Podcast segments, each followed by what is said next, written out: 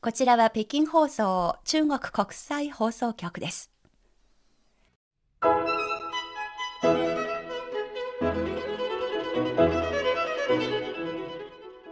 皆さんこんばんは。ハイウェイ北京中国情報ラジオ。火曜日2時間目の CRI インタビューご案内の大正円です。このコーナーでは各種様々な業界で活躍されている方たちにじっくりとお話を伺います。今回は毎月最終週にお送りするシリーズ企画、日本の自治体職員在中国ジャーヨのコーナーです。今月は群馬県上海事務所から冠木あゆみ副所長に北京放送のスタジオにおいでいただきました。にはおには欢迎欢迎。にはお。えー、群馬県上海事務所の冠木と申します。どうぞよろしくお願いいたします。こちらこそよろしくお願いいたします。冠木さん、大変珍しい名字ですね。はい、あの全国的には珍しいんですけれども、はい、あの群馬県では結構多くてですね。はい、私も小学校の時はクラスに三人同じ冠木という名字が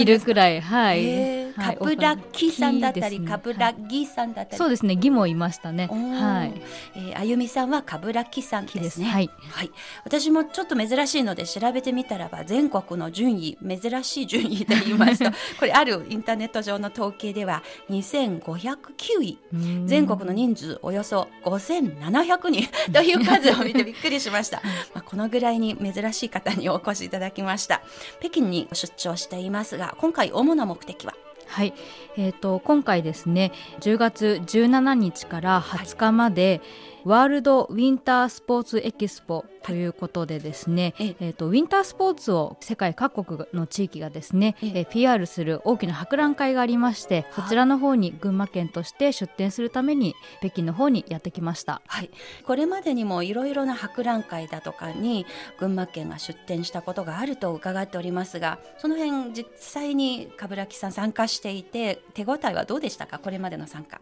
そうですね。あのこれまでは主に上海の方で、えー、旅行博覧会などに参加してきたんですけれども、ええ、あのなかなか群馬県皆さんまだまだ 知らないということで合言葉のようにですね「チュンマ支援在ナーリー」と「群馬県どこ?」っていうのが もうほぼ全員から聞かれることがありまして、はい、そうすると群馬県はここなんだよっていう説明をするのでですね群馬県の場所の説明だけは中国語で多少できるようになりました。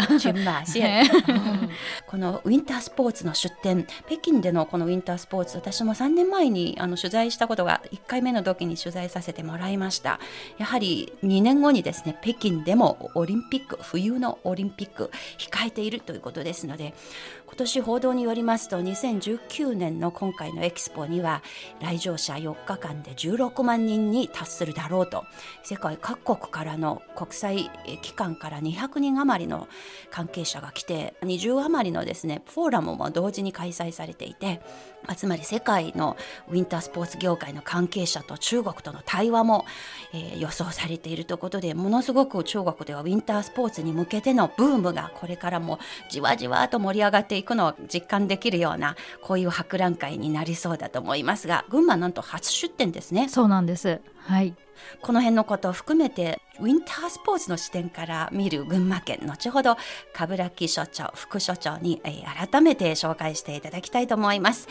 それでは本題に入る前にまずは冠城さんのプロフィールをご紹介します。冠城あゆみさん群馬県桐生市出身。2011年3月中央大学総合政策学部国際政策文化学科卒業後群馬県庁に入庁。農政部三市園芸科病院局心臓血管センター。総務部市町村付大泉町企画部国際共同課人事委員会事務局などを経て2019年4月から群馬県上海事務所副所長。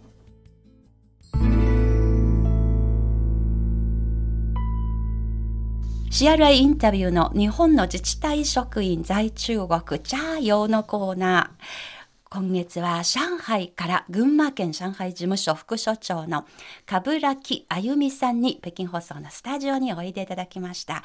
改めまして、冠城さん本当によく来てくださいました。こちらこそありがとうございます。今月は群馬県ですので、はい、実は中国の多くの皆さんの間に素朴な疑問があるようです。はい、なぜ群馬の地名が一群れの馬というのですか？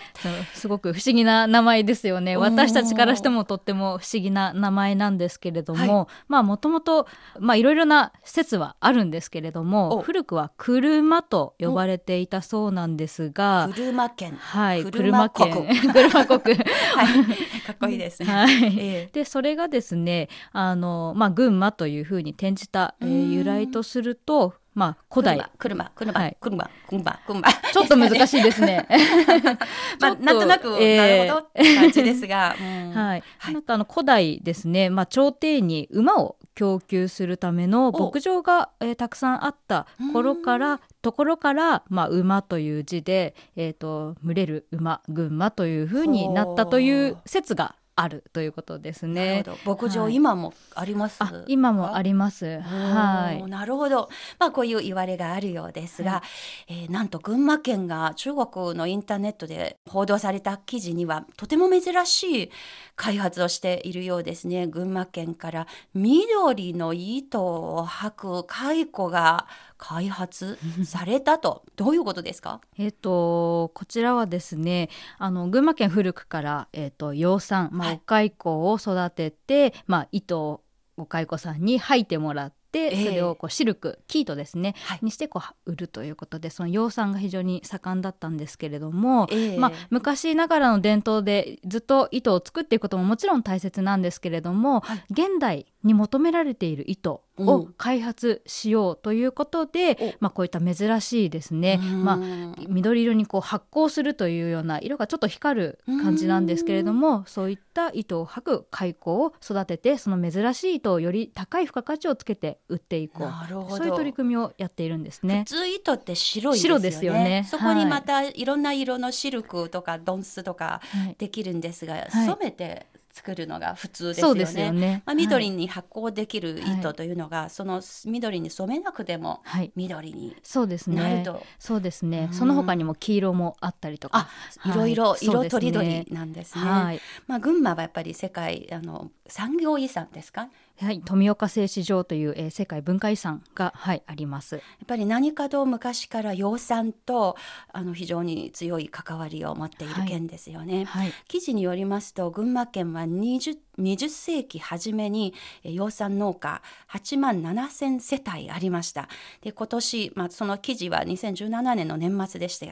でしたが121世帯にまで減少している。私もちろん減少幅が大きいことにはあの印象ありますけれどもそれ以上に今でも群馬でやっぱり養蚕を続けている農家の方がいる、はい、ということですか？そうですね。あのやはり伝統産業を残していこうという動きもありまして、ええ、あのこの、まあ、約100世帯の方々がですね、えー、頑張ってお蚕を育てる技術だとか、ええ、糸を作る技術を絶やさないようにということで頑張っていただいております。そこはもう産業としての取り組みというよりはもう文化を継承していくとそう、ね,、いう意気込みで、はい、もう今の時代でフィルムがもう使わなくなったんですがもう富士フィルムさんがまだフィルムを作り続けているという そういう感じでそうですね。似ていますね。はい、まあ、とりわけ冠城さんはえー、三子園芸家というかにもお仕事されたことがありますが、はい、やっぱり養蚕農家やらとかともお仕事されてたんですか、えっ、とですね、まあ、三子園芸家ということで、えー、蚕の糸で三子と読みますが、はい、あのもちろん蚕のあの担当の,、えー、にあの職員もいたんですけれどもちょっと私はですね蚕の仕事はほとんどやったことがなくてですね実はあのいちご群馬県で開発した弥生姫という美味しいいちごがあるんですけれどもそちらのいちごをですね、まあ東京のあの有名なレストランですとかそういったところで使ってもらえるような PR をするような仕事をしていました。果物も美味しい群馬ですね、はい、そうですね。まあそういうことで、えー、群馬で言いますと毎回ですね夏になりますとよく名前が出てくるのが最高気温観測地、まあ、常連として知られるあの町がありまして群馬県館林市今日の気温はという感じで。そうですね。暑いところですか？はい。えーと群馬県実はですねまあまあ、館林市のようなこう平地もあるんですが、あの逆にこう非常に標高の高い山も持っておりましてその一つの県の中で標高差っていうんですかね、はい、あのその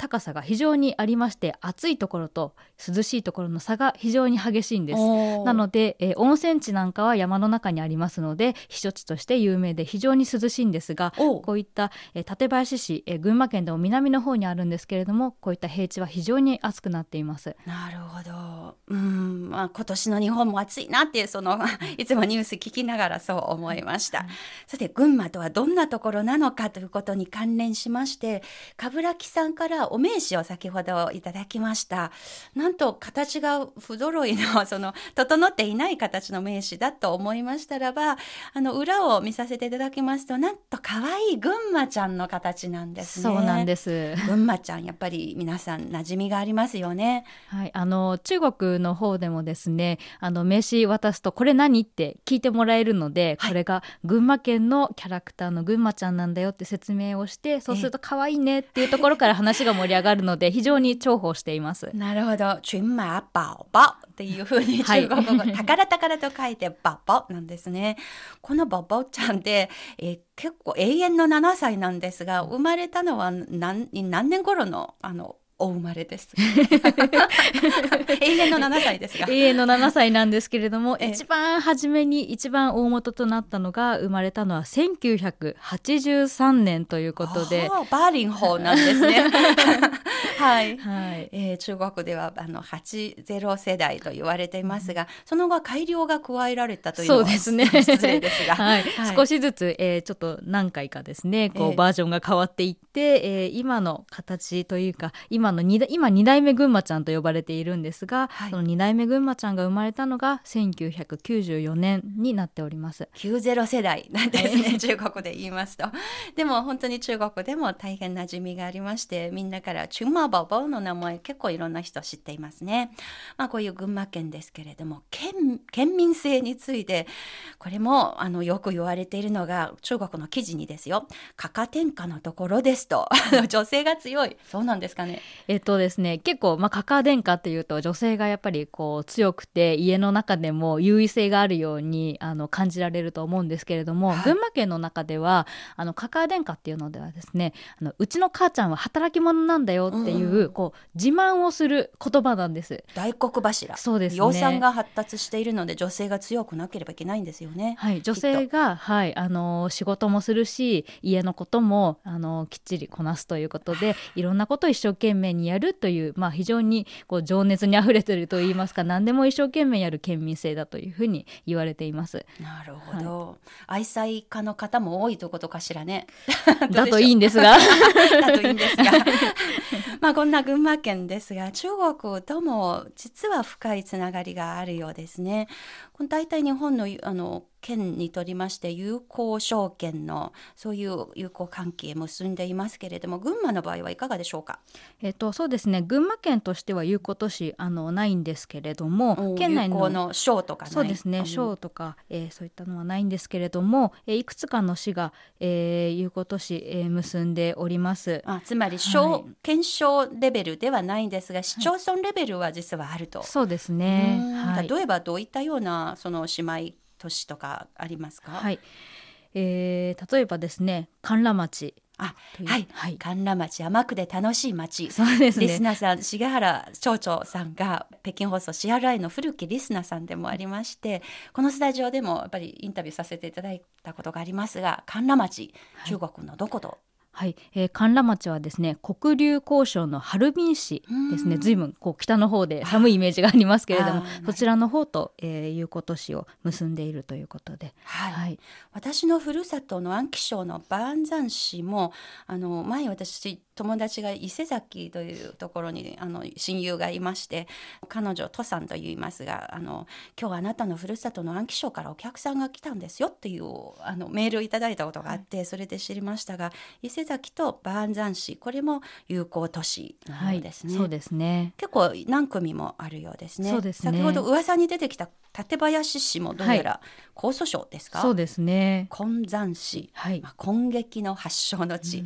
などなどそういう市町村レベルの友好関係が随分結ばれていますが、はい。それ以外に、まあ、最近中国でもあの中国と日本の関係、えーその改善に向けて多大なる貢献をされていいた、まあ、政治家の方も実はかなり群馬県出身の方がいると。そうですね。ですね。はい。え、あの中国の方もあの、まあ、元首相の、えー福田赳夫さんですとか、はい。はい。えー中曽根康弘さん、はい。えー小渕恵三さん、うん。えーそれから福田康夫さんですね、はい。この方々皆さん、えー元首相ですけれども、うん。皆さん群馬県出身であります。うん。4人も首相。そうですね。戦後の首相を送り出した県でもあるのでですね、どういうところがこういう政治家を輩出する、はい。その気質なのですか、はい。その土地柄の特徴は。そうですね。あのやっぱり人情味があの、まあ、強いですとか、まあ、先ほどもありましたように、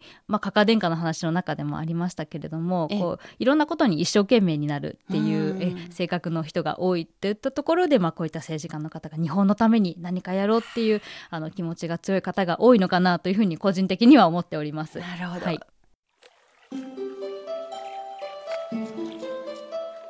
日本の自治体職員在中国ジャーヨーのコーナー。今月は上海からこの方に北京放送のスタジオにおいでいただきました。皆さんこんにちは。群馬県上海事務所の冠城です。中国と群馬県との付き合い交流についてのお話続きです。最近中国のインターネットなどでちょっとした話題になった群馬県の取り組みありましたなんと中国のソーシャルメディアで積極的に発信をしているインフルエンサー、まあ、つまりたくさんのフォロワーを持っている方のことなんですがなんとこの方たち招いてですねえー群馬群馬県の山本知事が皆さんに直接話を聞いたと。はい、そういうイベントもつい先日9そうです月ね30日に行われたようですね。はい。もちろん上海にいる冠城さんもその動きキャッチしてますよね。はい、そうですね。あのウェイボー上のまあインフルエンサーの方々ファン数がはい、ウェイボー、まあ、日本でいうとツイッターに相当する、まあそうですね中国のソーシャルメディアメですね。すね。ははいい。えーそこでまあファン数が非常に多い方々に群馬県に来ていただきまして、はい。あの群馬県の観光地などをですねえ見ていただいた後に、えー知事のところにですね、はい。えーおいでいただきましてあの群馬県の観光どういうふうに PR したらもっとたくさんの中国の方にその魅力が伝わるかっていうアドバイスをいただく機会があったんですね。なはいるほど、例えばどういったような意見が出ましたか？あそうですね。あのやはり中国ですとキャッシュレスですね、あの現金を持たずにあの財布持たないでそうです出かける。ね、はい。スマホ1台で全てこう生活、まあ、支払いが済むというえーことに皆さん慣れていますのでえ日本に来るとどうしてもこう現金を出すっていうのがとても煩わしい面倒くさいと感じるようでキャッシュレスの導入のお店が少ないので、まあ、そういったのをまあ普及させた方がいいんじゃないかですとうんかあと観光地まだまだ中国語の表記が少ないものですからええ。あの中国のお客さんを迎えるにあたってはもっと中国語で丁寧な表示が必要ですよというアドバイスをいただきました。なるほど、もうはい中国の最近若い人は漫画アニメだとかそういった視点で日本各地その聖地巡りだとかそういう視点で見ているのも多いんですけれども、今回そういったような話とかは出ましたか？あそうですね。あのイニシャル D という、はい。えあの漫画があるんですけれども。映画にもなっていましてそうですね。はい。J2 が主役。ではい。話題になりました。すごく有名ですね。旅行博なんかにも行くと、こう群馬っていうとあイニシャル D だっていうふうに言われることは、はい、多いんですがまあそういったせっかくあの有名な、えー漫画アニメ等のですね舞台になっている観光地もあるので、はい。えーそういったところとこう連携させながらこういう舞台になったあ観光地はここなんだというふうにええ。あの PR していった方が若い人にはもっと受けるよっていうアドバイスもいただきました。なるほどね、はい、藤原豆腐店、豆腐のお店の看板とかそれを見るだけでみんな興奮してしまいますけれども、はい、そういったような皆さんの意見を父さんが自らあの意見を聞いていたというところに私は中国と日本のこの地方交流というか非常に新しい時代に入ってきたということをこのニュースを見た時にちょっとあの私的には感激を受けまして、まあ、これからもやっぱりそういったようなソーシャルメディアのユーザーたちを意識してもう時期に皆さんと交流するというそういう取り組みとかもやっぱりあの群馬県をはじめ日本の地方の皆さんにとって重視することなんですか？そうですね。やはりあの旅行に来る方々が情報を集めるのってこうパソコンで見るインターネットのページよりも SNS ですね、ウェイボーのようなところで情報を集める人が多いというふうに聞いていますので、そこで影響力を持つ人がここの観光地良かったよって言ってくれるとですねよりそのあの観光地のいいところの良さっていうのがもっともっとリアルに伝わるかなと思いましてこういった方々の意見なんか大事にしていきたいなというふうに思っています。上海にいる冠城さんのところも頑張っているようですね。そうなんです。あの群馬県上海事務所でもですね、ええ、ウェイボーあの公式のアカウントを持っていましてそこでも観光地の PR はもちろんですけれども、はい、たまにですね群馬ちゃんグッズの抽選あのプレゼントの抽選なんかもやっておりますのでどうですか？手応えは？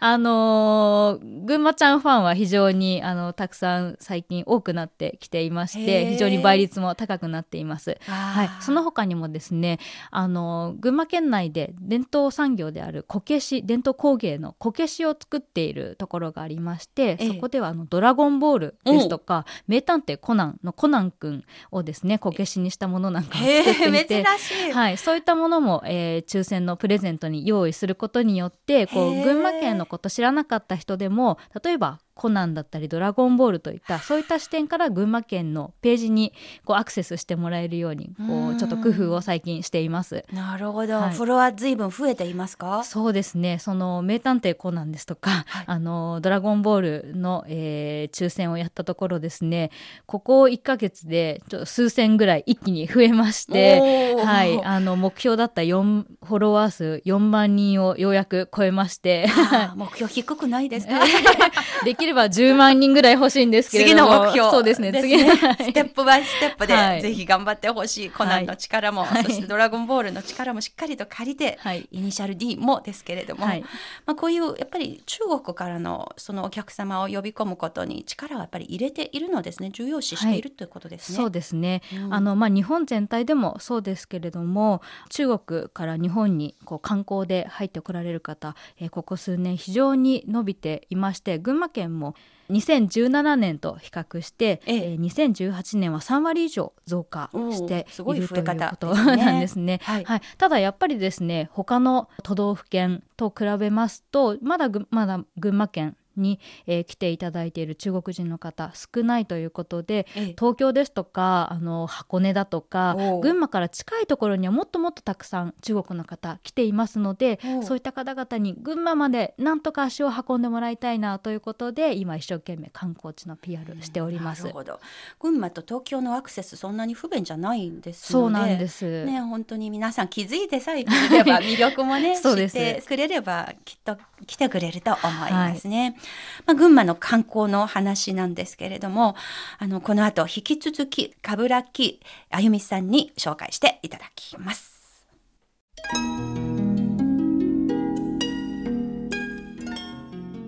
ハイウェイ北京中国情報ラジオの CRI インタビュー。今回は上海から群馬県上海事務所副所長の冠城あゆみさんに北京放送のスタジオにおいでいただいてます。今回あの冒頭でもご紹介いただきました。冠城さんは北京のウィンタースポーツのエキスポ博覧会の出展であの北京に出張であの今来ていますけれどもそして今回のこの番組の中でウィンタースポーツと絡めて群馬の紹介ということで予告しましたがウィンタースポーツと群馬とのつながりどういうことでしょうか？はい。群馬県なんですけれども東京からまあ約100キロの位置にあるということで中国の方からしたらすごく近いように感じる。天津って感じですね。そうですね、はい、はい、すごい近いんですけれども、実はスキー大国スキー場がですね、うん、約20箇所もあるんです、はい、東京からこんなに近いところにスキー場がたくさんあるということで、はい、約100キロで時間的に言いますとアクセスどのぐらいでつくつきますか？そうですね。あの新幹線の駅で言いますと高崎駅というところがあるんですがそこまであの約一番早いのですと、まあ、50分ぐらいで、はい、着きますので1時間あれば群馬には入れます。北京で言いますと、はい、通勤県に入るわけですね。まあそういうあのスキーとしての群馬の魅力をあのということを今回北京で一生懸命 PR しているのですがなぜこのスキーが有名ですか？やっぱりその地形に高いところもあるということと関係するのでしょうか？そうですね。あの群馬県はですね、まあ、日本でもこう内陸にありまして海に面していないんですね。ええ、はい、で群馬県の北側は、まあ、新潟県になりましてこう日本海があって、雪国、えー、そうですね、えー、でさらには、えー中国ロシアがあるわけですけれども、はい、そちらのシベリアの方からですね非常に冷たい風がこう吹き込んできてその風が実は群馬県の方まで吹いてきて雪を降らせているということなんですね。えー、はい、で雪質もかなりいい、はい、どんな感じですかね？えっ、ー、と粉雪なんです。というのはですね海に近いとやっぱり水分量が多くなりますので、はい、雪が重くなるちょっとポテッとしたこう、はい、重い雪になるんですが群馬県海から離れていますので乾燥した雪が降るんですね。はい、なので初心者の方でもですねこうふわふわした雪の中で楽しんでスキーができます。まあ、粉雪と言いますと今まで北海道しか思い浮かびませんでしたが、ね。はい、北海道に行かなくても群馬に行けばあるのですね。はい、なるほど。まあ、そういう雪質がよくでしかも東京から近いというのがとてもメリットがあるのですね、はい、他になんか群馬奈良のスキーの楽しみ方とかありますか、はい、えっと、群馬県にはですね草津温泉ですとか伊香保温泉水上温泉四万温泉などあの有名な温泉地があります、うん、で特に草津温泉なんですけれども、はい、こちらはですね旅行者などプロが選ぶ日本の温泉100選という、まあ、ランキングが温泉のランキングがあるんですけれどもそちらで16年連続で実は1位になっているんです。16年連続はい私も日本語勉強した頃には草津よいとこ一度はおいで 上手です。音痴ですけれども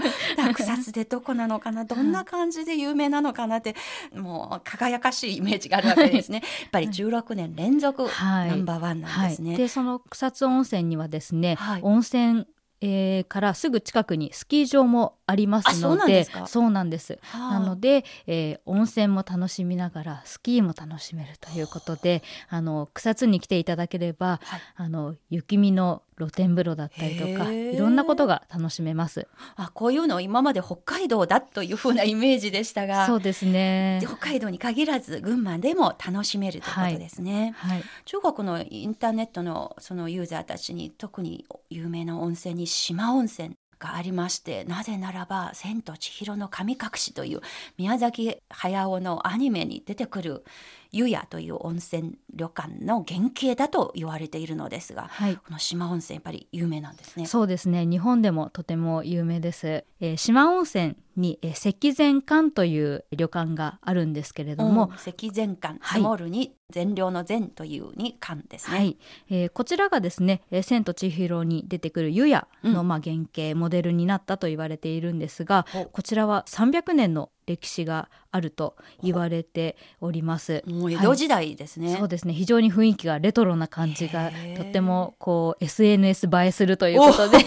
はい。あの日本人もそうですけれども、最近中国の方もですね、こうあの千と千尋のあの格好をして写真に撮る撮りに来るような方もいるぐらい有名になってきています。コスプレのあの聖地でもあるんですね。はい、はい。飲める温泉とかでも有名らしいんですね。これ中国人実際行ってってきた方の書いたあの書き込みですけれども。飲めるところがありますので、あの確認せずにあの入った旅館では飲まないようにしてください。飲めるところと飲めないところありますので、はい。どんな味するのかな、ちょっと気になりますが、はい、じゃあもしスキーをしに群馬に行きたいという中国の旅行者スキーヤーがいれば冠城さんからどういうふうなおすすめのコースとかありますか？はい、えーと、やはり一番はですねまずは草津温泉と草津温泉スキー場に行っていただきたいなと思います。はい、というのはですねあの、まあ、草津温泉湯畑といってこう温泉がこ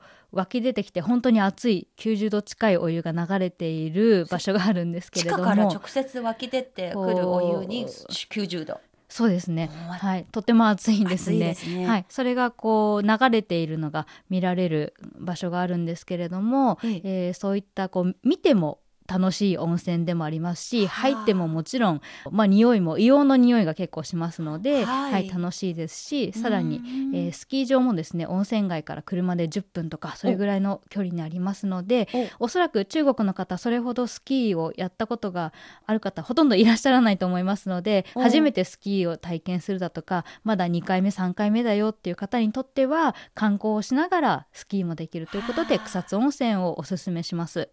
初心者でも楽しめる。そうです、ね、しかもスキープラス温泉で楽しめる場所なわけですね、はい、なるほど。もし家族連れの方ならばやっぱりそこもおすすめそうですね。草津温泉がおすすめです、えー、はい、あとはですね水上温泉というところもあるんですが、えー、はい、水上温泉は、えー、新幹線で上毛高原駅上毛高原駅、はい、うん、というところまで、えー、一本で行けますので、はい、はい、でそこからスキー場が、えー、駅までこう送り迎えしてくれますので、えー、はい、そういったところもあの東京の観光のついでに1日だけこうみなかみに行って温泉とスキー場もありますのでスキー場を楽しんだりとかそういったこともできます、はい、今回はこの北京のエキスポでもちろんこういったスキーとしての群馬の魅力を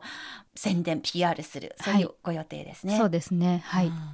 まあ、そういうことであの群馬の魅力を紹介していただきました。まあ、こういう東京から近くしかも2,000メートル級の山もそれから湿原琥珀などなどあの大自然の変化に富んでいる美しい景観も見られる県でもあるのですそして温泉の魅力スキーの魅力などなど群馬でもやっぱり皆さんスキーできる方が多いんですね。そうですね。やはりスキー場まであの家から近いというか行きやすいので、ええ、あのやはり小さい頃からスキーに親しんでいる人が非常に多いと思います。はい、かぶらスキーさんの場合はどうですか？そうですね。私も小さい頃からあのスキーやっていまして、え、それこそ3歳ぐらいからですね。はい。あの。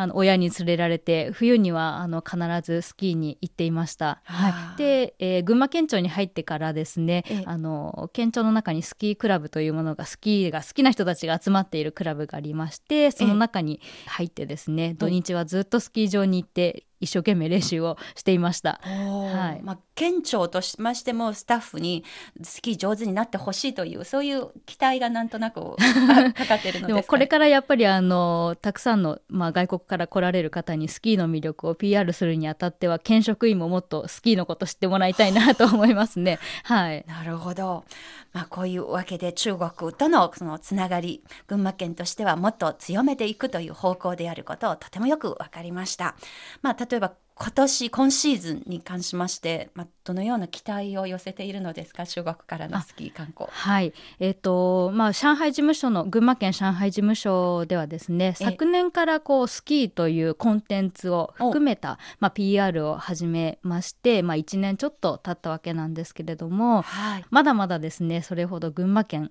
イコールスキーというふうにはまだ結びついていないかもしれないんですけれども、まあ、少しずつ群馬といえば温泉とスキーというふうに、えー、考える方が増えていって少しスキーやってみようかな。じゃあそしたら群馬だよねっていう方にもっとえ来ていただけるようになったらいいかなというふうに思っています。はい。冠城さんは日本から上海の駐在を始めてちょうど半年ぐらい経ったところですね、ね、はい。まあ、この半年間中国で暮らしながらそしてあの今後の PR に向けての何かヒントになることあるいは、まあ、日本の地方レベル群馬という地方から中国とどういったところでもっと協力のポテンシャルがあるとその辺実感したことはいかがですか？そうですね。あの私今上海市内に住んでおりますけれども、ええ、あの上海市内にですねこう室内でスキーを練習する施設というのがこういくつもでき始めているんですね。はい、それが本当にこう大きなショッピングモールの中にあったりしてですねこうちょっと買い物に来た人がこうスキーに触れる機会。スキーってこういうものなんだなっていうのを、のにですね触れる機会っていうのがだいぶ増えてきているんだなと思いました。それがスキーなんですね、はい、スケートじゃなく。スケートではないんですね。スキーですね。スキーとスノーボードの体験ができます。あの雪ではないんですけれどもこうローラーにこうゴムのようなプラスチックのようなものが巻きついていてそこが動いてですねスキーを体感できるって言った方が正しいかもしれないんですけれどもはい、そこにもですねあの結構大人だけではなくて小小学校低学年ぐらいの子どもたちも、うん、あの練習に来ている姿何度か見ていますので、うん、はい、そういった子どもたちがじゃあ実際に雪の上でスキーしてみたいってなってその時にじゃあ日本じゃあ日本の中だったらどこかなってなった時に群馬というふうになるようにですね まあそういったスキー練習場とも連携をしながら、えー、群馬イコールスキーということをですねどんどん PR していきたいなというふうに思っています。もう着々と上海という中国の大都会それがスキ